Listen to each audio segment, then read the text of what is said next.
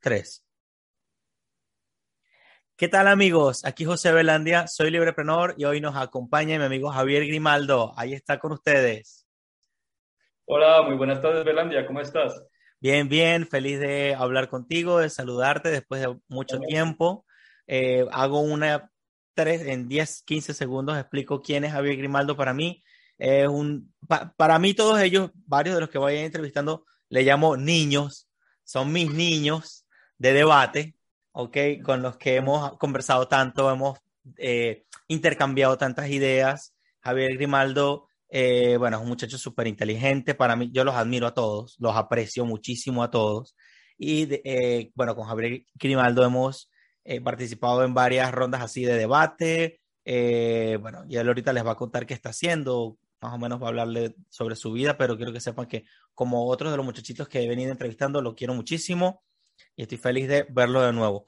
Javier Grimaldo, aquí en, la, en este segmento desiguales, quiero poner de manifiesto por qué somos desiguales, o sea, por qué las personas que voy entrevistando, digamos, son, somos desiguales porque en esa desigualdad está nuestra, eh, nuestra riqueza, lo que nos hace distintos, lo que le puede sacar a, a una persona versus a otra, que todos tenemos una trayectoria desigual, una perspectiva muchas veces desigual con la cual construimos y por eso este segmento se llama así.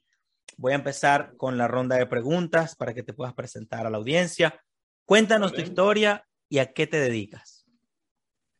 Bueno, en primer lugar agradecerte por este espacio. Eternamente agradecido de conocer a un amigo tan grande como tú, que en verdad me, Claro, porque en verdad a mí personalmente me motiva el tener amigos que sean emprendedores, que tengan el deseo siempre salir adelante, ese deseo por no ser una gota más en el espacio, sino por destacar, porque en verdad eso es lo que los hombres de verdad logran hacer la diferencia.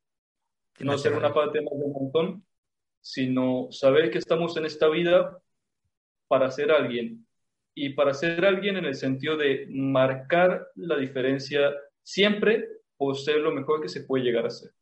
Muchas gracias, Javier. Y, bueno, y en cuanto a mi persona, pues bueno, yo soy abogado, eh, ejerzo actualmente entre Colombia y Venezuela, aunque es verdad que en medio de mi carrera, pues me he visto atraído por una gran cantidad de temas, entre esos los temas de la libertad.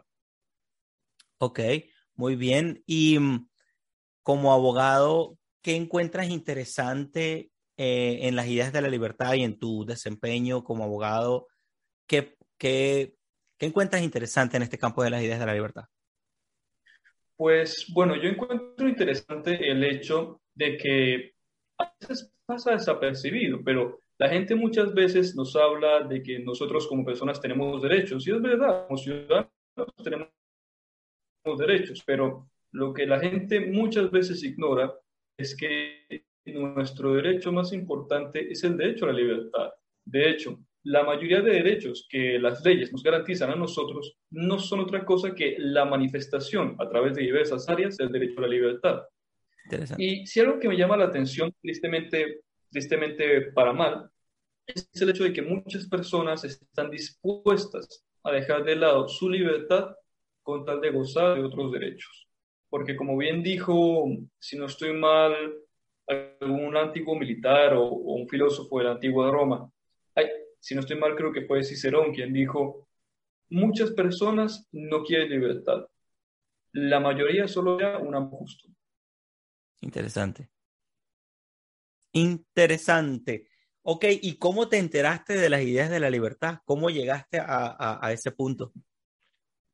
Bueno, pues la persona que me hizo llegar a mí a esas ideas fuiste tú, porque, a ver, sí, sí, es verdad, porque antes, antes de conocerte a ti, yo no conocía absolutamente nada de estas ideas, porque se llama absolutamente nada.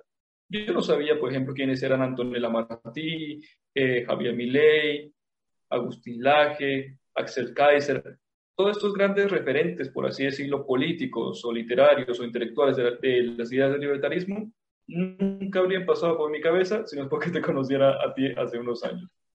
Gracias, gracias. Yo también estoy por entrevistar. te escucho, te escucho.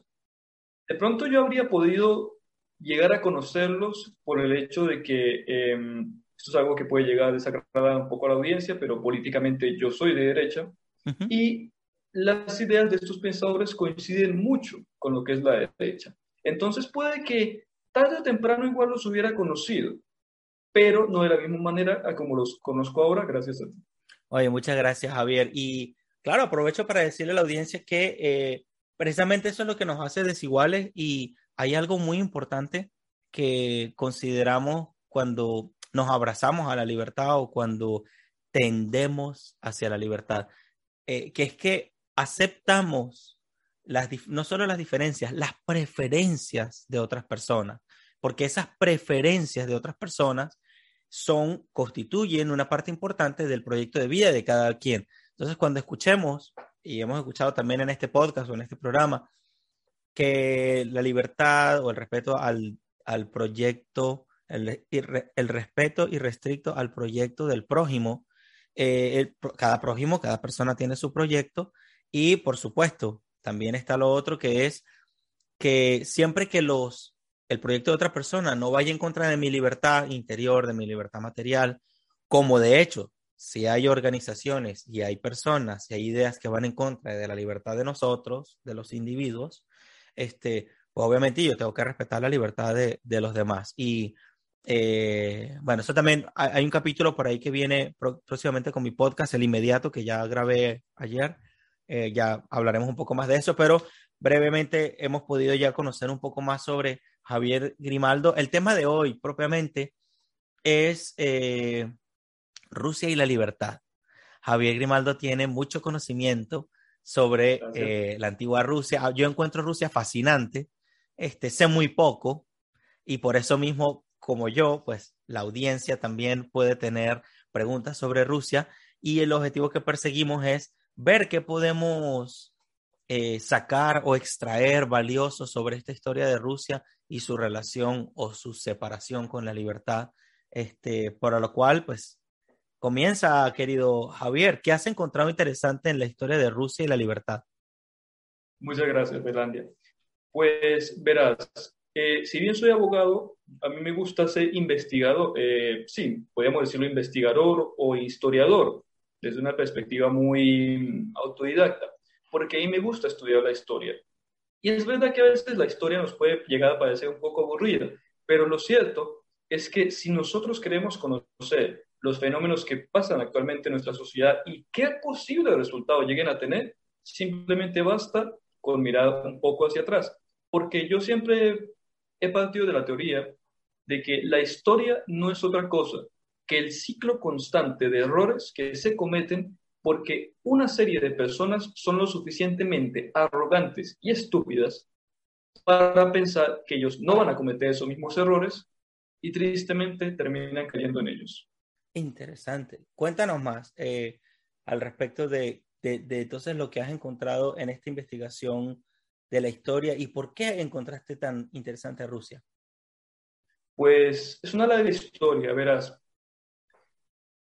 Rusia es ante todo el antónimo a la libertad. Por ejemplo, hoy en día tenemos la palabra libertad y si buscamos países que, por ejemplo, lleguen a considerarse como sinónimos de la libertad, podríamos, por ejemplo, levantar a Estados Unidos, a Suiza, algunos señalarán a los países nórdicos, otros pueden que señalen a países como Inglaterra, en fin. Pero lo cierto es que si, buscamos un antónimo a la palabra, a la palabra libertad, la el, el, primer país, la primera nación que debe venir a la mente no es otra que Rusia. ¿Por qué?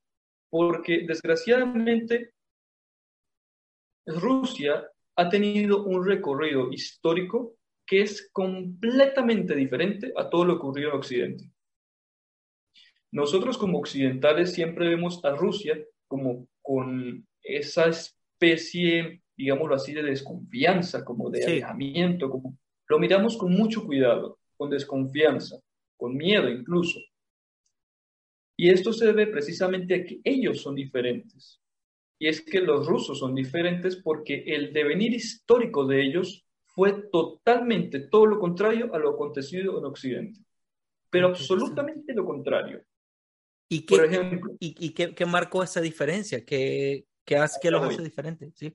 Allá voy porque Para entender esto tenemos que remontarnos hasta 200 y más años atrás.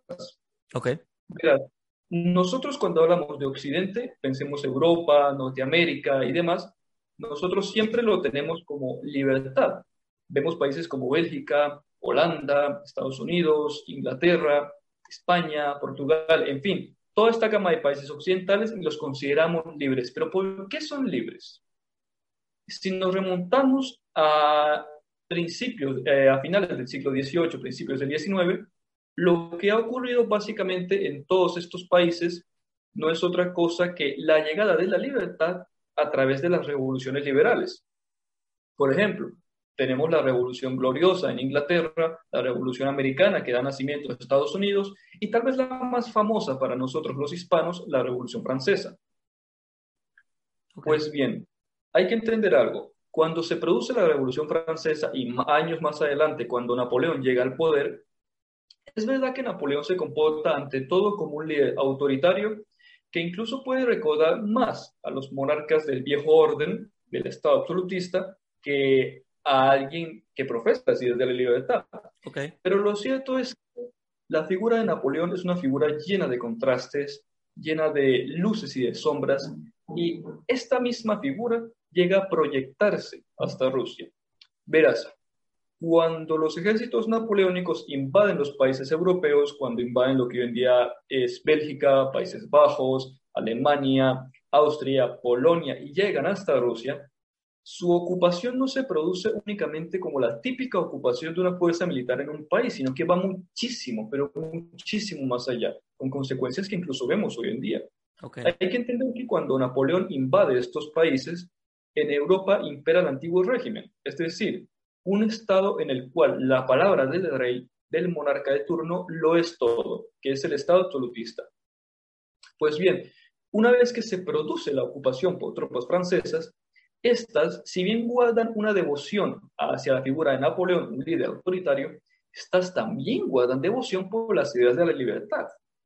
Guardan, las, guardan una especie de devoción por esos ideales franceses de igualdad, libertad y fraternidad. Y estos ideales, luego de que la ocupación francesa termina y luego de que Napoleón es derrotado en 1815, a pesar de eso, ya el cambio había ocurrido. ¿Por qué? porque ya en estos países se había sembrado la libertad. Años más adelante, eh, a mediados del siglo XIX, se da lo que se conoció como la Primavera de las Naciones. Y la Primavera de las Naciones no es otra cosa que una serie de revoluciones liberales que en cierto modo lo que buscan es prácticamente acabar con este antiguo régimen instaurar una nueva forma de gobierno, una nueva forma de Estado basada en la ley y en la democracia. Desgraciadamente, estas revoluciones fallan. Fallan desde un punto de vista militar, porque fracasan, pero triunfan porque a pesar de su derrota, más adelante sus ideas son aplicadas. Y es por eso que hoy en día vemos cómo, los, países como Alemania, como Bélgica, como Holanda, como Inglaterra, como España, con todas sus fallas, porque hay que decir que estos países no son perfectos, pero simbolizan en última instancia el desarrollo de una democracia sostenible. Entiendo. Simbolizan el hecho de que un país puede llegar a tener un sistema político que sea compatible en cierta medida con las ideas de la libertad. Comprendo. Pues bien, esto no ocurrió en Rusia. Ok, ok. Aprovecho para hacer un inciso brevemente. Una vez escuché el, para darle continuidad a lo que estás diciendo, una vez me he escuchado ya varias veces una, una conferencia que hace Miguel Ancho Bastos respecto a la Revolución Francesa, donde eh, además, porque esto, em, la Revolución Francesa tiene su marketing positivo y tiene como que su análisis de autopsia de lo que vino residualmente con la Revolución Francesa como que con un afán de cuadricular todo, de homogeneizar muchas cosas y tal, eh, pero me gusta mucho lo que has dicho tú de que este, ah, hubo una devoción por la libertad y que aun cuando no sean países perfectos y no haya sido algo tan fiel a la libertad como pudo, como que pudimos quererlo en un momento, precisamente eso marcó una diferencia con el, con el, viejo, con el viejo mundo de Rusia y eso ya me da una excelente referencia. Lo otro es eh, que además, eh, para complementar la idea de libertad, igualdad y fraternidad, que no soy tan, no soy tan fan de esas ideas, pero sí de la vida, propiedad y libertad, que puede conectarse con el tema de vida, propiedad y libertad, que son fundamentales para pues, sostener las ideas de la libertad. Lo cual, como tú lo has dicho previamente a este, a este momento en el que estamos hablando, tuvimos como que una previa conversación antes de comenzar la grabación. Las ideas van evolucionando, las mentes van evolucionando, los procesos van evolucionando y en ese proceso las personas pues van también. Eh, lo que yo entiendo es que hubo una buena, mm, una buena chispa para iniciar un cambio en la sociedad que obviamente en Rusia no ocurrió y que por eso, por eso pasa lo que pasa ahorita en Rusia. Y la pregunta es, ¿qué pasa en Rusia? Pues verás, eh, más bien digamos lo que pasó, porque aún me falta hablar de esa parte histórica, porque es muy complejo. Bien. Insisto, lo que ocurrió en Rusia no ocurrió en el resto de países occidentales. Okay. Como ya dije, en los países occidentales que nosotros más conocemos, hubo una revolución liberal o revoluciones de corte liberal, unas fallan, otras fracasan, pero indistintamente de eso, las ideas de la libertad se siembran y eso ayuda a que se desarrollen los sistemas democráticos. Pues bien, y en Rusia no ocurre esto. ¿Por qué? Debemos recordar que Rusia fue el gran vencedor de Napoleón. Cuando la campaña napoleónica fracasa en 1812 y los ejércitos de Alejandro I empiezan a perseguir de forma despiadada a los franceses por toda Europa, la oficialidad rusa se va empapando de estas ideas que los franceses habían instaurado en los países de Europa, eh, las ideas de la libertad, las ideas de la igualdad y las ideas de fraternidad. Y esto se ve más todavía cuando los rusos llegan finalmente a París y la oficialidad rusa, sobre todo la alta oficialidad rusa, se pone en contacto con estas ideas en París. Conocen los escritos, por ejemplo, Voltaire, de Rousseau, de Montesquieu, de todos estos, eh, pensadores, así, pensadores, pensadores, pensadores y filósofos que en cierta manera son como una especie de antecedente para las ideas de la libertad. Aprovecho para decir también que, eh, además que tú eres abogado, em, no existen leyes sin hombres, no existen reglas sin hombres, no existen ideas sin hombres, entonces, sin personas que ejecuten eso. Entonces, cabe mencionar acá que aunque una idea sea buena o mala, la ejecución la pone de manifiesto y también hay formas de ejecutar. Entonces creo que, eh, pues también de, estos filósofos se dicen muchas cosas, tantas buenas como malas, pero también es nuestra tarea de investigadores tomar lo mejor. Que eso quiero hacer esa salvedad también para la audiencia. Continúa. Gracias. Pues bien, cuando estos oficiales entran en contacto con estas ideas, surge una contradicción bastante grande, una contradicción muy acusada. Y es que los oficiales se preguntan, bueno, estamos llegando a Francia para liberar a los franceses del yugo de Napoleón y para que estos puedan tener una constitución propia. Y entonces, ¿por qué el zar Alejandro I en aquella época no nos permite a nosotros tener una constitución? ¿Por qué estamos nosotros los rusos? Exacto, es un poco cómico. ¿Por qué estamos nosotros peleando? es muy cómico. ¿Por qué estamos peleando nosotros por algo que ni siquiera tenemos en casa? ¿Por qué estamos peleando por algo que nuestro zar quiere para los demás, pero no para nosotros mismos? Y bien, estas ideas se mantienen así, los oficiales rusos se mantienen con esa perspectiva durante más de 10 años. ¿Y qué ocurre? Para cuando Alejandro I muere en 1825, ya el daño, por así decirlo, estaba hecho. Ya los oficiales rusos y buena parte del ejército imperial quería esas ideas de la libertad aplicarlas en Rusia. Y es cuando se produce el primer gran acontecimiento de los muchos que te voy a nombrar acá, que es la revolución decembrista, la revolución decembrista de 1825. ¿Qué ocurre? Alejandro I muere en diciembre de 1825 y hay una crisis sucesoral porque en Rusia priva la ley sálica, es decir, solo los hombres pueden acceder al trono imperial. Y el problema es que Alejandro solo tuvo hijas, no tuvo ningún descendiente varón. Entonces quedan dos posibles candidatos. Queda su hermano Nicolás y su hermano Constantino, rey de Polonia. Constantino ya habría renunciado a sus derechos en favor de Nicolás, pero los oficiales desconocían esto por completo. Y como Constantino era más favorable a las ideas de la libertad que su hermano Nicolás, entonces los oficiales rusos, que no aceptan que sea Nicolás el que haya llegado al trono, se reúnen todos en la plaza del Senado en San Petersburgo, varias, varios miles de hombres ahí se reúnen ante la plaza para pedir que el zar se vaya, porque ellos consideran que Nicolás I no es el auténtico zar, tiene que ser Constantino. Sin embargo, esto se hace también con la idea de que haya un cambio político en Rusia para así lograr instaurar las ideas de la libertad. Porque como digo, Constantino Romanov era favorable a estas ideas, pero Nicolás no. Y desgraciadamente este intento de revolución fracasa estrepitosamente el mismo día que comenzó. ¿Por qué? Porque Nicolás I, ya siendo el zar, se ve ante una situación bastante particular. A ver, va, no pasa ni una semana desde que ya está en el trono y tiene que enfrentarse a una revolución de unos oficiales que básicamente lo quieren deponer. Pero claro está, los oficiales no quieren acabar con el zarismo, es decir, no quieren acabar con la monarquía rusa. Lo que quieren es que ésta dé un salto hacia adelante y se convierta en la monarquía constitucional que, por ejemplo, era Inglaterra, que es el, mayor modelo a seguir por estas fechas. Desgraciadamente, esto fracasa. Nicolás, que es un hombre de unas es, Nicolás I fue un hombre de unas convicciones autoritarias muy férreas y que va a mantener por toda su vida. Y lo que hace es acabar con esta revolución a punta de fuerza y esa misma noche, cuando empieza la revolución, la artillería leal al zar, que estaba apostada en la plaza, dispara y lo que hace es aniquilar a un gran porcentaje de todos los hombres que estaban ahí. y es así como Nicolás... Eso fue en 1825, la llegada de Nicolás.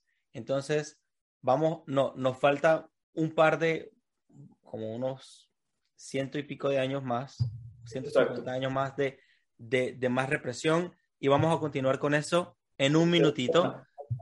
Faltan, de hecho, 200 años más de represión, valga la acotación. Ver, buen punto, buen punto. Vamos a continuar con eso en un minutito, que vamos a hacer una breve pausa.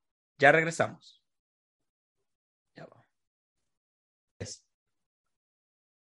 Continuamos con Javier eh, Grimaldo y eh, habíamos quedado en 1825. Javier nos va a contar que vino una, dos o tres épocas, eh, ¿qué, ocurrió después y cómo llegó Rusia a ser lo que hoy es? Continúa, Javier. Muchísimas gracias, Pelandia. Pues verán, ya habíamos hablado de que en, en el resto de países occidentales las revoluciones liberales triunfan, no fracasan, pero sus ideas quedan y al final se materializan. Okay. En el caso de Rusia, no. La revolución liberal en Rusia, que fue la revolución de 1825, la revolución decembrista, fracasa estrepitosamente el mismo día que comienza, y lo que ocurre es que esto inaugura el mandato de Nicolás I. Nicolás I es un, es un zar que básicamente viene a instaurar la autocracia pura y dura en Rusia. Wow. Y es en este momento donde lo que es la, lo que es la libertad de expresión, lo que es la los pensamientos de democracia o de libertad brillan completamente por su ausencia, porque lo que queda en su lugar es la más absoluta censura a los escritores, una feroz persecución a los adversarios políticos e incluso un gobierno inepto, porque el zar prefiere asesores que sean leales en vez de asesores que sean pertinentes. y entonces, ¿qué ocurre? Esto, este mandato se produce desde 1825 hasta 1854, 55, si no estoy mal, que es en plena guerra de Crimea. ¿Qué ocurre? Estas ideas tan totalitarias, tan extremistas de Nicolás I, llevaron a que mientras el resto de países occidentales se modernizara a pasos agigantados y su economía se desarrollase y se produjera la revolución industrial, en Rusia ocurría absolutamente todo lo contrario. Wow para mediados del siglo XIX, mientras el resto de economías europeas florecían, Rusia estaba estancada en un modelo esencialmente agrario, feudal, hmm. que hacía que Rusia fuera en la práctica un país medieval. Wow. En sí, imagínate, en pleno siglo XIX, tener cinco, siete siglos de atraso económico respecto a tus vecinos. Ok. Entonces, ok. Este atraso, eh, perdona. Sí, continúa, continúa, continúa. Gracias. Este atraso se materializa tristemente en la guerra de Crimea, donde el ejército ruso pierde estrepitosamente e incluso el propio San Nicolás termina muriendo. Okay. Y esto da inicio al primer gran intento de instaurar la libertad en Rusia, que tristemente también volvió a fracasar. Ok. Que es el reinado de Alejandro II, también conocido con mucho cariño como el zar libertador. Wow, interesante. ¿Qué ocurre? Eh, ¿Sigue? No, no, no. Sigue, sigue, no. Me parece interesante que un zar sea memorado como libertador. ¿Qué, vino después? Verás, dije que Rusia era en la práctica un sistema medieval y en buena parte ¿por qué se debe esto? Porque es una economía eh, muy basada en la agricultura y porque incluso en pleno siglo XIX existía la esclavitud. Muchas veces nosotros vemos la esclavitud y pensamos, por ejemplo, en las colonias de América, en la esclavitud de afroamericanos, pero lo cierto es que esta no era la única forma de esclavitud en aquella época. No, no, no, no, no ni de hecho, menos. De hecho, me atrevo a decir que hay demasiadas formas de esclavitud. Eh, no, no puedo evitar decir esto, eh, porque vengo, he pasado estos dos días estudiando bastante a, a Antonio Escotado y él venía hablando de cómo, porque voy a poner esos links, de hecho aprovecho para pedirte que si quieres, no sé, reunir un par de links informativos, bien sea de algunos videos o de algunas fuentes de información para poder aprender más o profundizar más, pues me, los puedes pasar y yo los pongo en la descripción de este video y todo el mundo en todas las plataformas va a poder hacer clic para informarse mejor.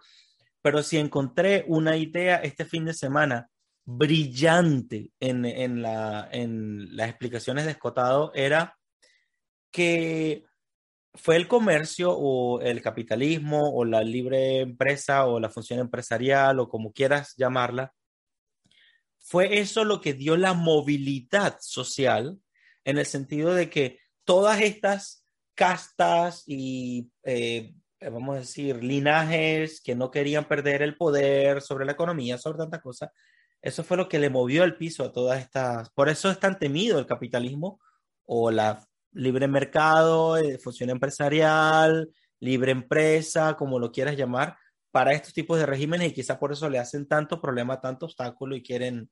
Pero que no pude evitar decir esto porque, como la conversación está muy buena, me lo puedo olvidar y esto vale, vale la pena para que la audiencia lo tenga y por eso voy a poner el link más adelante. Entonces, la economía de Rusia era feudal y llegó Alejandro Libertador. ¿Qué más? Pues verás, Alejandro era totalmente lo opuesto a su padre. De hecho, aborrecía enormemente las ideas de su padre que eran tan autoritarias. Ok. ¿Por qué? Porque Alejandro se cría en un ambiente muy liberal, con pensadores rusos que son precursores, no vamos a decir de ideas libertarias, sino más bien precursores de reformas dentro del Estado ruso. Claro. Entonces, ¿qué ocurre? Lo que quiere Alejandro es llevar de una vez por todas la democracia de corte occidental, más que nada como la democracia británica, que como te dije es el modelo a seguir por muchas de las democracias europeas de esta época, llevar ese modelo desde Europa hasta Rusia. El problema es que, como ya contaré a continuación, fue un camino interminable de sufrimientos. ¿Por qué? Porque sí, Rusia estaba ansiosa de libertad, la deseaba con todas sus fuerzas, pero las altas expectativas terminaron por frustrar todo este proceso. Pues verás, mm, se le llama Alejandro el zar libertador porque él es quien acaba con la esclavitud en Rusia. Y lo hace de una forma que para los parámetros de la época son considerados bastante avanzados. A ver, Vamos a ver que, por ejemplo, en Estados Unidos o en Venezuela o en muchas democracias occidentales fue necesaria una guerra civil para acabar con la esclavitud. Okay. Mientras que Alejandro dijo, aquí esto no va a pasar. En mi país, en la Rusia de la libertad, la esclavitud se acaba por decreto. Y es así como en 1861 se da el decreto de emancipación y dice él, acabamos con la esclavitud a punta de decreto sin que haya que ver muertos o grandes pérdidas materiales. Desgraciadamente, lo que esto hizo es que sí, la población campesina, que era la, que estaba principalmente sometida bajo la esclavitud, ya era libre, ya no le, ya no le debía lealtad o obediencia a los señores feudales, pero desgraciadamente estos señores feudales aún seguían poseyendo gran parte del poder económico en Rusia. Quiero añadir algo interesante. Fíjate que me encuentro con muchas personas, que tienen cuentas de Instagram, que hablan en YouTube, que escriben cosas, que opinan en la vida real, en la vida cotidiana y todo eso. Muchas veces a la gente le aterra la idea de la libertad porque después no sabe qué hacer. Si ya no tengo a quién obedecer, ya no tengo a quién seguir, ya no tengo... Entonces, por eso a mí me gusta conectar esto eh, en Libreprenor con la, con la parte del emprendimiento, de la innovación, porque a través de estos caminos de mercado se empiezan a florecer soluciones, no solo alternativas, no, no solo alternativas, soluciones inesperadas a cualquier problema que teníamos. Yo me acuerdo que yo en, en la universidad, cuando empecé a estudiar, yo no tenía computadora y tuve que quedarme a dormir en los laboratorios de la computación para yo poder terminar un trabajo. Eso para mí fue wow tuve que quedarme. Ahora todo el mundo tiene una computadora, pero no fue por decreto, fue porque las empresas van produciendo, van produciendo, van produciendo. Siempre por ahí está el bichito de la maldad persiguiendo a los empresarios para que hagan lo que el bichito de la maldad quiere que, que hagan los empresarios y les paga y restricciones y tal. Pero definitivamente yo tengo una computadora, tú tienes un aparato electrónico con cámara y internet y con todas estas cosas, es porque la función empresarial ha ido avasallante con todo esto con este desarrollo tecnológico que no es la solución, es parte de la solución, porque me gusta decir, no, los problemas no te los va a resolver ni la tecnología, porque la tecnología te, te abre otros escenarios para los cuales debes estar preparado más adelante. Las ideas son las que te van a ayudar a tomar decisiones, la práctica te va a ir dando los caminos para tú eh, sobrellevar todo lo que viene. Entonces, quizá por ese momento, quizá por eso porque cuando me cuentas esta historia que me parece fantástica, eh, súper, ¿cómo diría la palabra? Eh, atrapa. Interesante. sí, te atrapa, envolvente, es una historia envolvente. Eh, yo digo, wow, es que, claro, imagínate después de décadas, si no son siglos, de, de esa tradición de obediencia y de, de militarismo, o Escotado lo diría, eh, eh, sublime militar y religiosa, algo así le llama Escotado, porque es una cosa que no puedes separarte de eso, no puedes desvincularte, pues es, bueno. Eh, ¿Qué hace la gente después? Por eso es tan importante el músculo empresarial en la sociedad, porque a la hora de que se rompen estos puentes, estas ataduras, es la empresarialidad la que sale adelante a resolver los problemas. La empresarialidad no como un bicho espiritual, sino la empresarialidad de la gente que la creatividad empresarial que tanto menciona Huerta de Soto en su libro, que está disponible en mi página web, a propósito, muy a propósito, para que entremos en sintonía con esas ideas que nos liberan. Ok, continúa con la caída entonces de Alejandro el Libertador. Pues sí, tristemente fue una caída porque lo que él planeaba para Rusia era instaurar finalmente un sistema democrático que le permitiera a los rusos vivir en libertad. Lo que ocurre es que en medio de este afán modernizador también está lo que tú llamaste el bichito de la maldad. Sí. Y este bichito de la maldad no será otro que los revolucionarios. Hay que entender que durante esta época ya existía en Rusia una serie de grupos subversivos, llamémoslo anarquistas, llamémoslo socialistas, llamémoslo como eh, la, la denominación que le quieras poner, pero que son personas que no están dispuestas a que el cambio venga de forma pacífica, sino que lo quieren de forma violenta porque tiene que ser una revolución armada para instaurar la dictadura del proletariado. Entiendo. Es ahí donde vemos el germen, el germen de lo que sería luego el Estado totalitario soviético. Pues ah. bien, ¿qué ocurre? Para estas personas el sistema no debía cambiarse a sí mismo, porque si vamos al caso, lo que pretendía Alejandro era que el zarismo cambiase sí, asimismo desde un totalitarismo hasta hacia una democracia constitucional. Pero para los revolucionarios no, para los revolucionarios el sistema tenía que ser decapitado por completo y extinto, y para ello ellos se centran en llevar a cabo una serie de atentados que tienen por fin asesinar a figuras importantes del gobierno zarista. Es ahí que llegan a, por ejemplo, a asesinar al alcalde de San Petersburgo, llegan a cometer atentados contra el ministro de Justicia, incluso llegan, eh, aunque lo lograran años después, a asesinar a un primer ministro. Pero entonces, estos, estos grupos revolucionarios, más que nada uno que se llamaba la voluntad del pueblo o la voluntad popular, tiene la idea de que pueden llegar a asesinar a cualquier funcionario, pero no van a lograr nada si no asesinan al zar. Entonces, ¿qué ocurre? Alejandro II, a pesar de que era un hombre muy querido por su población, un hombre que gozó del gran respeto de los rusos, no tanto por su figura autoritaria como por su deseo de modernizar el país, sufre una serie de atentados que milagrosamente todos fallan. Todos y cada uno de los atentados en los que se había involucrado Alejandro fallan estrepitosamente y él sale ileso, pero deja atrás una gran serie de heridos. Hasta que desgraciadamente en 1881 Voluntad Popular eh, logra su objetivo y asesina al zar. Y lo asesina de la forma más cruenta que se puede imaginar. Y lo asesina el mismo día que Alejandro iba a traer la libertad a Rusia. ¿Por qué?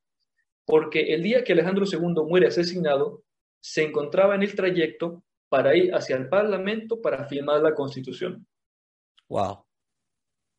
Imagina esto. El mismo día que el zar iba a cambiar para siempre la historia de Rusia, y no solo de Rusia, sino incluso del mundo entero, sí. muere asesinado.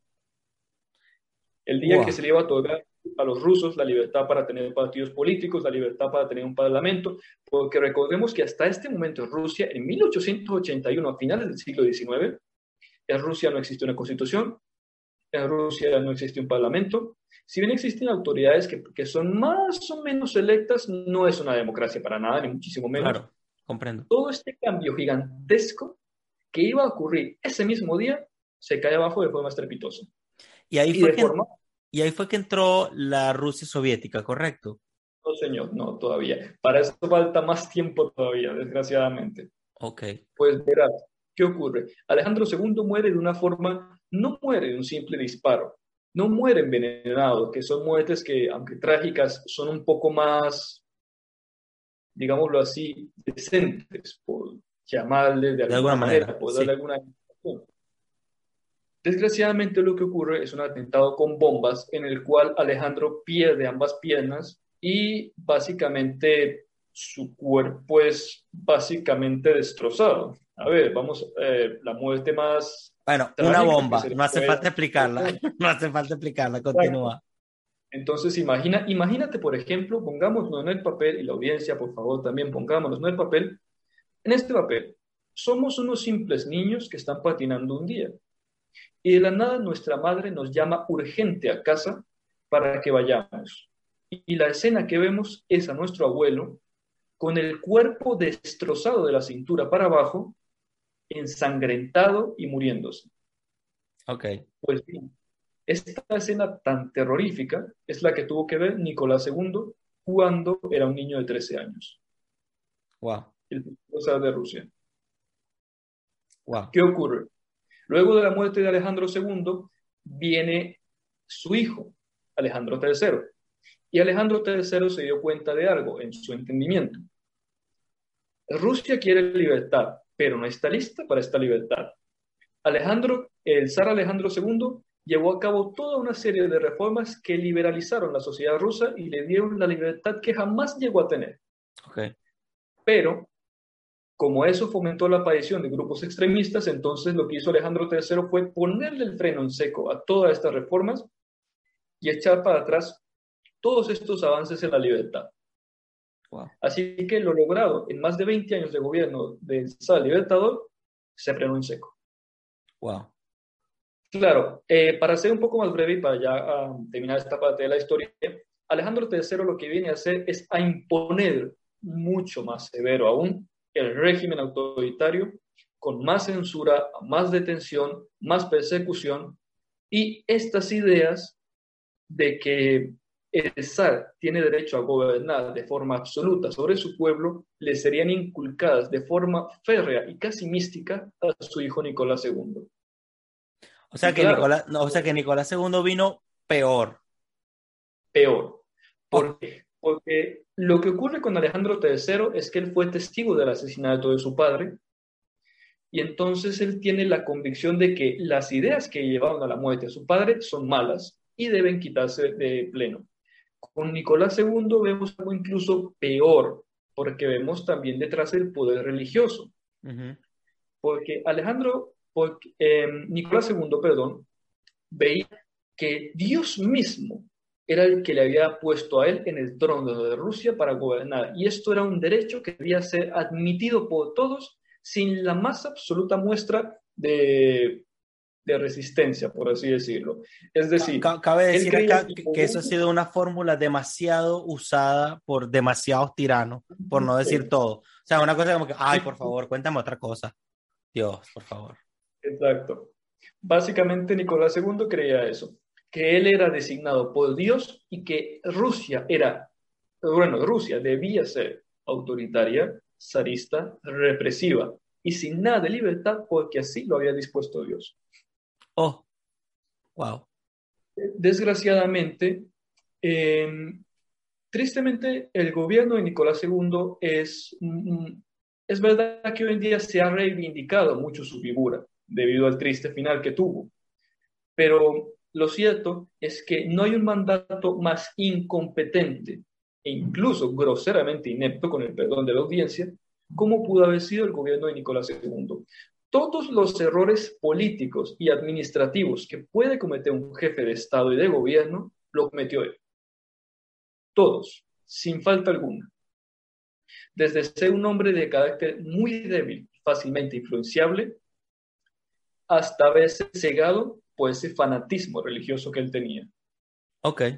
Y ese fue el último zar de Rusia, ¿correcto? Correcto.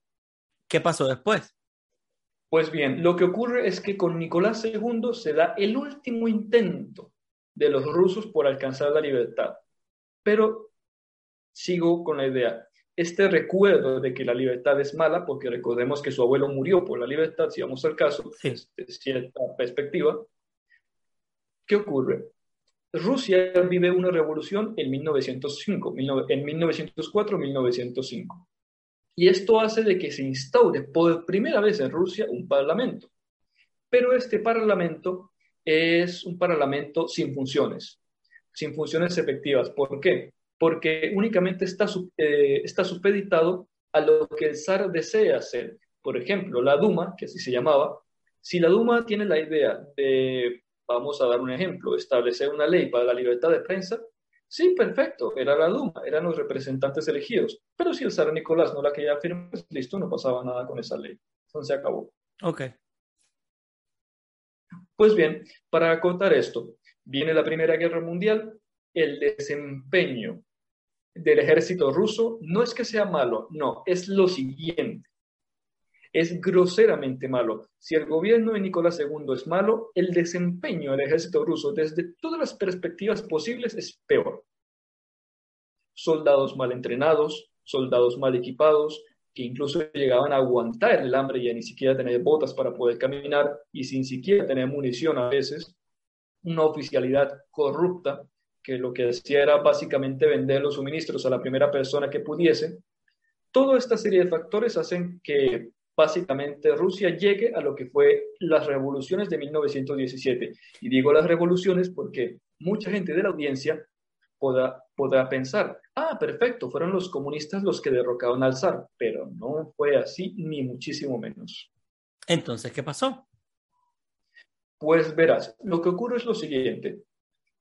Rusia va de fracaso en fracaso, de forma estrepitosamente grosera durante la guerra al punto de que si bien es el ejército más numeroso de Europa, es el más humillado de todos por ejércitos que son mucho más inferiores en número, como el ejército alemán o el ejército austrohúngaro. Me parece que, claro, el ejército ruso se va quedando atrás porque en paralelo, más allá, en el otro lado del mundo, eh, el, el mundo iba avanzando en términos empresariales Exacto. Perdona que te interrumpa. Por ejemplo, si vemos, eh, mucha gente no lo ve hoy en día, pero es que la cuna de la industria europea, la cuna del empresariado europeo, son países como Inglaterra, son países como Bélgica, como Holanda, como Austria, como Alemania, que, a ver, si comparamos el empresariado alemán con el empresariado ruso de aquella época, vamos, que la diferencia es atroz. Es más, la diferencia da pena ajena porque sencillamente la diferencia es de 1 a 10, de 1 a 20, de 1 a 100, es una diferencia sin precedentes. Y quiero decir también que ellos en Rusia pues estuvieron en una especie de bucle, en un ciclo, tratando de implementar, vamos a decir, las mismas ideas, obteniendo los mismos resultados. Entonces, además, claro, no tenían de dónde agarrarse, o sea, estaban en su peor momento, creo yo. Claro, ¿y qué ocurre? En Rusia no se permite un capitalismo porque el Estado, el zarismo, interviene constantemente en la economía.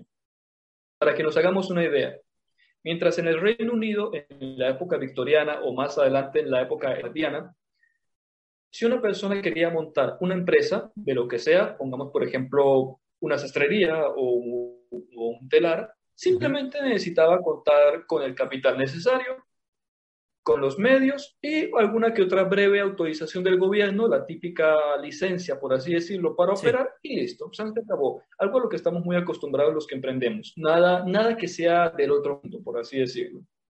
Y algo muy sencillo, de hecho. En Rusia es todo lo contrario. En Rusia no se puede montar una empresa privada que sea destacable si no se cuenta primero con el aval del zarismo. ¿Y qué significa esto? Pagar favores políticos, caer en redes clientelares, caer en redes de corrupción. Y esto hace que eh, la riqueza en Rusia se concentre en manos de unos pocos eh, aristócratas, de unos pocos oligarcas, y no se, y no se diversifique adecuadamente el empresariado. En otras palabras, bueno, y hoy también lo, es que he escuchado mucho agotado, que de verdad es inagotable. Eh,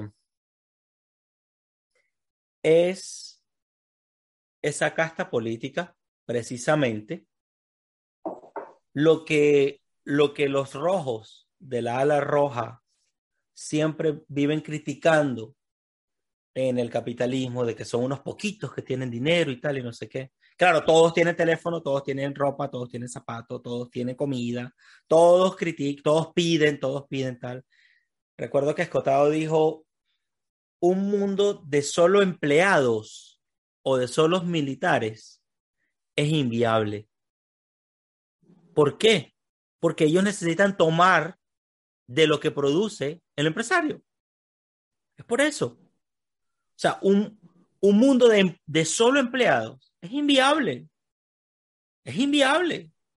Entonces, necesitas al empresario, Jean-Baptiste lo decía, tierra, capital, trabajo, y el empresario Ahora, el empresario eh, ha sido siempre perseguido por el bichito del mal, siempre, siempre, es que lo necesita, sin él no es nada.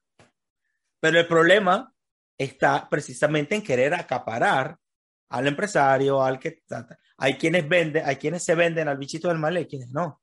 Y bueno, y así vamos. Eh, perdón, que sí. Entonces, luego llegó, ajá, se acabaron los zares. ¿Qué pasó? ¿Qué pasó? Pues bien, lo que ocurre es que hay un golpe de Estado en Rusia y quienes toman el poder, otro intento de, en Rusia por llegar a la libertad que también fracasa, ya este es el cuarto intento, es que se produce una revolución de mano de los pensadores más socialdemócratas y más liberales, que quieren instaurar en Rusia una república. ¿Cuál es el problema? Que si bien estas personas tienen la motivación suficiente para llevar a cabo tales cambios no los realizan. Y no los realizan ¿por qué? Porque Rusia está inmersa en la Primera Guerra Mundial. Y para el gobierno de Alexander Kerensky, que es el líder de este intento de República Rusa, para él este proyecto es inviable si Rusia no sale de la Primera Guerra Mundial. Y, para él la única forma en que Rusia podría salir es vencedora y para eso hay que continuar la guerra contra Alemania. ¿Cuál es el problema? Y vuelvo a lo que dije anteriormente que sencillamente el poderío industrial y, que el poderío industrial ruso condiciona a sus fuerzas militares. Y debido a que la industria y el empresariado ruso es demasiado débil, los desempeños en Rusia, ya no bajo el régimen zarista, sino bajo un régimen republicano, siguen siendo resultados igual de pésimos y apabullantes. Wow. Ok. Entonces, ¿qué ocurre? Eh, perdona que te interrumpa. Kerensky sigue con la idea de continuar con la guerra. Y en este ambiente es donde ya están las primeras elecciones democráticas en Rusia y donde se observa un, fenómeno muy importante, que es la aparición de los partidos políticos comunistas. Y es aquí donde entra en escena eh, nuestro amiguito, el bichito de la maldad, Vladimir Lenin. Wow. Entonces, haciendo la historia corta, luego llegó a esa Rusia soviética, de mucho marxismo, de mucho comunismo, de conflictos internacionales con otras potencias, hasta que llegamos al punto en el que hoy está el presidente actual de Rusia. Entonces, yo creo que ya ha ido desentrañando esa ausencia, ese, esa, mm, esos intentos de, de que brille la libertad allá en Rusia y ya queda también de manifiesto, porque sabemos que hay muchos otros detalles y muchas otras épocas por desarrollar, pero queda de manifiesto que es que hay un poder político, hay una cultura de poder político demasiado eh, enraizada o hay una clase política muy fuerte y muy poderosa en Rusia. ¿Eso es lo que pasa en Rusia? Pregunto. Básicamente sí. Lo que ocurre es que cada vez que hay un intento en Rusia por alcanzar la libertad, siempre hay una clase política atrás que no quiere que esto suceda. ¿Y por qué no quiere que esto suceda? Porque significaría perder sus privilegios y sus poderes. Gracias por esto que acabas de decir. Esto me lleva al punto más emocionante de esta conversación. Porque, al menos para mí, porque ese es el gran problema del poder político. O sea, es lo que decía también Escotado y lo que acabas de decir. No puedo permitir, si yo tengo el sartén por el mango, que otros vengan a representar avance, progreso, desarrollo, que me generen competencia. Cuando nosotros, como emprendedores, nos acostumbramos a la competencia y a la incertidumbre, no desde la violencia, sino desde la creatividad. Hay quienes son mentes más creativas, eso no quiere decir que sea ni bueno ni malo es una característica, es una forma, es un elemento. No puede haber un mundo de solo empresarios, ni un mundo de solo empleados, ni mucho menos un mundo de puros militares, ni mucho menos un mundo de puros políticos.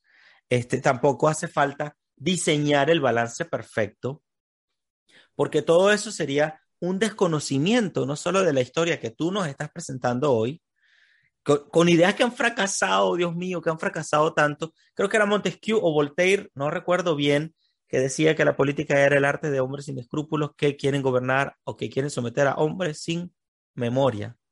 Entonces, me gusta sacar adelante este tema porque tú nos traes la memoria. Yo no sé nada de Rusia, sé más hoy gracias a ti.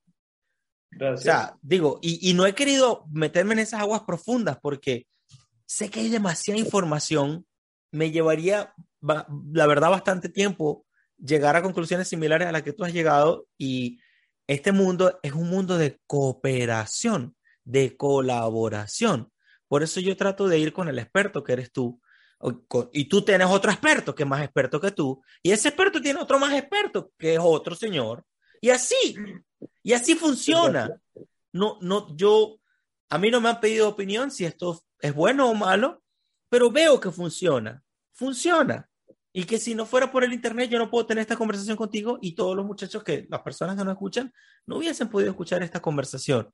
Entonces, bueno, queda bien claro eh, el punto de, de, Rusia, que por supuesto, cabe para que la audiencia, si quiere un poco más, podemos dar una segunda ronda y profundizar en otro momento más acerca de lo que ha pasado a Rusia y la libertad, pero el veredicto ha sido ese una cultura, una clase política muy potente, muy enraizada, muy enquistada en la sociedad, bueno, con ideas más o menos ah, cercanas a la realidad, a veces más alejadas de la realidad que lo otro, pero, pero que bueno, que han querido instaurar han querido tener una granja gigantesca allá en Rusia. Y a mí me parece muy atractivo Rusia en el sentido de que, bueno, es un país grande, hay mucha historia, hay muchas cosas, hay edificaciones que me parecen interesantes. Hay muchas cosas interesantes allá de Rusia.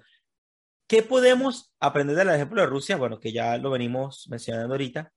¿Y qué podemos hacer en nuestras vidas cotidianas al respecto? Sabemos que no vivimos en Rusia, no somos de Rusia, tampoco iremos, nos iremos a Rusia a resolver esos problemas, ya con nuestra vida tenemos bastante. Eh, pero en nuestras vidas como, bueno, sí, como ciudadanos corrientes, ¿qué provecho más, qué otro provecho? Formalmente te quiero preguntar, ¿qué provecho le podemos sacar nosotros a esta historia de Rusia respecto a nuestra libertad y empresarialidad? Pues mira, el mayor aprendizaje que podemos sacar tiene que construirse sobre la base de un precepto que yo creo que es fundamental en la vida de todo hombre. Y es que, Belandia, yo creo que el deber ser de un hombre no es solo saber hacer las cosas o tener el conocimiento para hacer las cosas, sino también saber, no solo saber cuando sabes, sino saber cuando estás equivocado y cuando es necesario rectificar. Interesantísimo, interesantísimo. ¿Por qué? Porque lo que podemos aprender de Rusia no es otra cosa que si queremos superar una situación difícil, no debemos enraizarnos en ideas que ya han demostrado ser fútiles, no debemos quedarnos en pensamientos que al final no nos traen nada positivo, sino que debemos tener una perspectiva más amplia para saber que hay un mundo más allá de las ideas que nosotros tenemos. Y, es, lo que te comentaba al principio de la entrevista, antes de empezar a grabar, de que si nosotros estudiamos a un artista, llámese en la pintura, llámese en la música, eh, como actor, en el área que sea, nosotros siempre vemos una evolución del arte. Vemos, por ejemplo, como los grandes pintores como Rubens, como Picasso, como Goya, como Holbein, el nombre que tú quieras, tienen una evolución en su concepto e idea del arte porque vemos cómo a través de la historia su arte se manifiesta de esa manera, presenta una evolución hacia, desde un lado hacia el otro. Y esto mismo debe manifestarse en nosotros como hombres, como personas, como occidentales. Nosotros mm, partimos desde nuestros hogares con ciertas ideas que nos han llegado a inculcar o ideas que nosotros mismos nos hemos inculcado. Pero el hecho de que nosotros hayamos llegado a esas ideas no significa de que siempre esas ideas son las mejores. Nosotros debemos estar siempre abiertos a la idea de estudiar otras teorías, estudiar otras ideas, estudiar otros conceptos y tomar lo que en verdad sea más útil de ello y aplicarlo a nuestra propia vida. ¿Cuántas personas no hay que viven toda su vida, toda su existencia, durante décadas incluso, bajo una determinada idea, unos determinados preceptos, y viven encerrados en una jaula que ellos mismos han creado. Sí, y quiero decir también que eh, tampoco hay que, hay que seguir las ideas que otro me dice a mí. Lo que tú estás poniendo aquí de manifiesto es que las personas tengan un espíritu más investigativo, una, una, una, un interés más genuino en saber lo que está detrás de las acciones nuestras, de esas ideas que nosotros nos, nos llevan adelante y estar alerta también a los resultados. Lo que yo digo también a veces, no jugar las ideas por sus intenciones, sino por sus resultados. Exacto. Muy bien, una, una, cosa más y con esto ya finalizamos la entrevista, querido Javier. Eh, ¿Cómo le hablas a tus amigos de la libertad entonces? ¿Y cuáles son tus comentarios de cierre? Pues, a ver, cuando vamos a hablar de la libertad, ah, no lo digo solo cuando hablo de la libertad con mis amigos, sino cuando hablo de la libertad con cualquier persona, les hago saber de que la libertad es en última instancia lo que nos hace ser hombres, lo que nos hace ser libres. ¿Qué sería, por ejemplo, de la vida humana si no fuera por nuestra libertad? que sería, por ejemplo, de nuestro día a día, si no tuviéramos la libertad de decidir qué hacer. Y es entonces cuando yo les hablo a mis amigos de que tienen que apreciar el hecho de ser libres, el hecho de que nadie dictamina su destino más allá de ellos mismos. Ok, entonces se hubo una pequeña interferencia. Eh, entonces Javier venía diciendo que somos quienes determinamos nuestro destino y eh, eso está muy bien. Si una persona quiere pensar diferente, lo bonito de la libertad es que puede hacerlo. ¿Me explico? O sea, si alguien quiere pensar, bien sea que la vida, que hay un destino que está escrito en un papel, perfecto. ¿Ok? Lo importante es que tú no quieras obligar a otro que piense como tú. Eso es importante, es lo vital en todo esto. Hace poco veía en, un, en unos comentarios a una persona de estos que les encanta comentarle a uno los estados o lo que sea, eh, pero no me lo estaban comentando a mí, se lo estaban comentando a otra persona. Decía, no, que la esclavitud es propia al ser humano por esto, por esto, por esto, por aquello. Y yo le respondí, lo bonito de la libertad es que el que quiera ser esclavo puede serlo y el que no, no. Entonces, prove me wrong. Si quieres, demuestra que estoy equivocado. Pero la verdad es que si tú quieres, puedes ser esclavo. Y si no quieres, no eres esclavo. Ya está. ¿Ok? Entonces, y el punto de Dios que siempre me gusta, si una persona tiene fe, perfecto, se lo aplaudo. Yo también tengo fe. Eh, si otra persona no tiene fe, pues perfecto, está en su derecho. La, libertad es tan bonita. O sea, e, el Dios en que yo creo es el creador de la libertad, no es el, no es el que ataca la libertad. Y, el, y si una persona no quiere creer eso, perfecto, pues está en su derecho. La, la pregunta es, ¿qué idea puede encerrar a la otra? Para una persona que no entiende la libertad, yo sí entiendo al que no entiende la libertad. El que no entiende la libertad no me entiende a mí. Es ahí tú ves cuál es el nivel de conciencia que tienes tú cuál es el nivel de idea que tú tienes. Si, yo soy capaz de entender tus ideas, pero tú no eres capaz de entender las mías, pues ya, ya tú ves el tamaño de, lo que estamos hablando. Entonces, me decías, entonces, para hablar de tus amigos, bueno, también es como que una, parte complementaria. Yo paso por lo mismo, también le hablo a mis amigos de la libertad, eh, hago este podcast, pongo cosas aquí y allá, y bueno, y en fin, y trato de vivir en libertad conozco mis limitaciones, de acuerdo que yo era chamo, adolescente, y no me acuerdo dónde leí, decía que un hombre de verdad conoce sus limitaciones. Libertad no quiere decir que no tengo limitaciones, este, pero definitivamente, si quieren ver los contrastes entre una vida de libertad y una vida que no es de libertad, con Rusia tenemos demasiado que aprender. Continúa con tus comentarios de cierre, querido Javier. Muchísimas gracias, Belandia. Y sí, yo creo que tristemente la historia de Rusia no es como otras historias a las que estamos acostumbrados, en las cuales tenemos un final feliz y entonces aprendemos de ese final feliz. Desgraciadamente en Rusia no tenemos eso. En Rusia lo que tenemos no es otra cosa que la, la trágica historia de la libertad. Interesante. En Rusia no es otra cosa que una constante tragedia. Yo creo que puedes escribir un libro, querido Javier. Yo creo que puedes escribir un libro. Alguien de, alguien, de, alguien de tu época que pueda hablar, que conoce la película que vino después de toda esta tragedia. Interesante ese libro.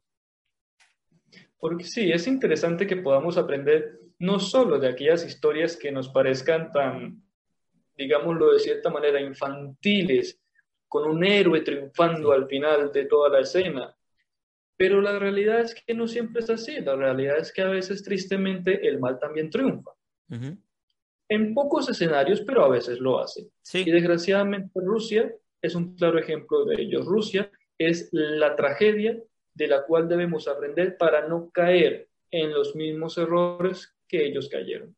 Fíjate que tú, eh, una persona más joven que yo, y este, que alguien a tu edad tenga esta posición y tenga este conocimiento, además que nadie te pidió que estudiaras en Rusia, tú lo has hecho por tu cuenta, ¿cierto? Sí, correcto, porque... Te escucho, te escucho. Ah, gracias. A ver, lo que me llama, lo que me llamó la atención de estudiar Rusia, o bueno, de estudiar su cultura, su historia, de entender el por qué está como está, es que la gente a veces no lo percibe, pero es que en el mundo ha habido civilizaciones, han habido sociedades que a veces sin quererlo, a veces sin desearlo, han terminado marcando la historia de la humanidad por completo. Sí. Ahí tenemos a los romanos, tenemos a los griegos, tenemos a los alemanes, tenemos a los estadounidenses y, ¿por qué no? También tenemos a los rusos. Sí, comprendo, comprendo. ¿Cuáles son tus palabras de cierre, querido Javier, para irnos? Palabras de cierre. Pues bueno, lo primero y más fundamental, que no hay nada más hermoso que ser libre. No hay nada más hermoso que despertarse un día por la mañana y darse cuenta de que tu vida está en tus manos. No en las manos de otra persona, no en las manos de un poder superior, no en las manos de una entidad o algo así por el estilo. No, no, no, no, no, para nada. Tu vida está en tus manos y tu vida no será otra cosa que lo que tú hagas con ella. La responsabilidad es clave, la responsabilidad es clave. Claro, porque lo que ocurre, desgraciadamente, Belandia, es que la gente a veces no quiere ser libre, no tanto porque desconozcan lo que es la libertad, sino porque tienen miedo a hacerse responsables de la consecuencia de sus acciones. Una actitud muy infantil, si vamos al caso, ¿no? A veces yo siempre he dicho que todas estas personas que les encanta lo autoritario, que van en contra de la libertad, que tienen ese pensamiento un, poco retrógrado, si se quiere, al final yo los veo como niños. Yo siempre los he visto de esa manera. Sí.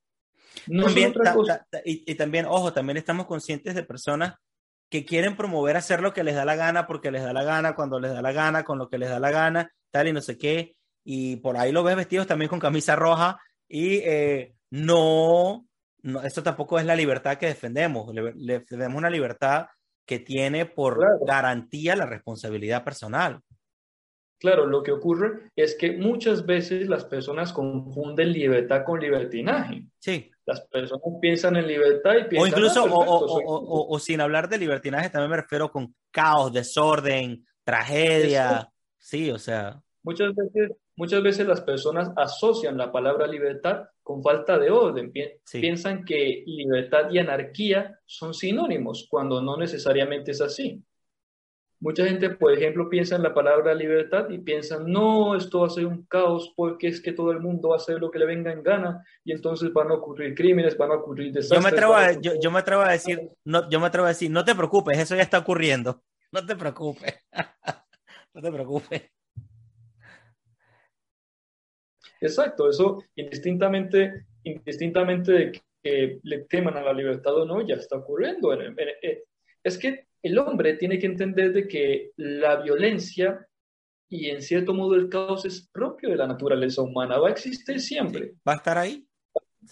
exacto, va a ser una constante que va a estar ahí constantemente a lo largo de la, vida del hombre hasta el final de los tiempos, igual que la libertad. Sí, yo también eh, he venido reflexionando más aún la idea de cómo el comercio se vuelve ese antídoto de, de afán de poder, de dinastías divinas, de, o sea, el, comercio se vuelve esa forma de tú resolver los problemas de otros a través de entregar valor o yo asumo los problemas de otro y los resuelvo. Es una forma de caridad sistemática, si lo quieres. Eh, en fin, con, con, todos los errores morales que tengamos personalmente cada uno de nosotros, sinceramente el comercio es algo un tema amplio para, para, otro momento, pero vale la pena que lo, que lo vayamos revisando. Bueno, por mi parte, Javier, te doy las gracias por haber apartado el tiempo. Gracias a ti por, concederme este espacio. Y, agradezco tu conocimiento, por la forma tan, ¿cómo diría la palabra? Tan precisa en que manejas la información. Eres una mente joven eh, y me gusta eso, haber escuchado en varios momentos que estás en proceso de aprendizaje, eso no debería acabarse nunca. Eh, vuelvo a mencionar a una persona que me enseñó algo de ventas tiempo atrás. Decía, lo que estás por aprender es más importante que lo que ya sabes. incluso si veo que alguien, si, si aprendo algo, algún error, si aprendo algo mal, incluso es importante porque voy a aprender una forma a evitar, voy a aprender cosas que no funcionan incluso si algo sale muy bien, voy a aprender a lo que sale demasiado bien y así sucesivamente. Y lo que decía Huerta de Soto en su curso, dice que cada, cuantas más mentes hay, cuantas más cabezas hay, hay más creatividades funcionando. Por supuesto, hay personas que no quieren eh, esforzarse creativamente en las cosas, perfecto, ya eso lo entendemos, pero lo otro es lo que nos, nos tenemos que eh, aprender un poco más que donde hay más mentes, hay más cabezas, hay más personas, soluciones y hay más riesgos para aquellos que quieren aglutinarse en el poder y quieren estar ahí, tú sabes, por siempre, por décadas, por siglos y tal, ¿no? Quizá por eso... Como el bichito de la maldad, ¿Ah? básicamente. Son básicamente el chito de la maldad que tiene miedo a la creatividad de los demás. Exactamente. Por eso es un ejercicio ver la vida en clave de libertad. Gracias por tu tiempo, Javier. Gracias a la audiencia. Ya venderemos con más personas. Gracias, Javier. Un abrazo grande. Un abrazo a ti, Irlandia. Gracias.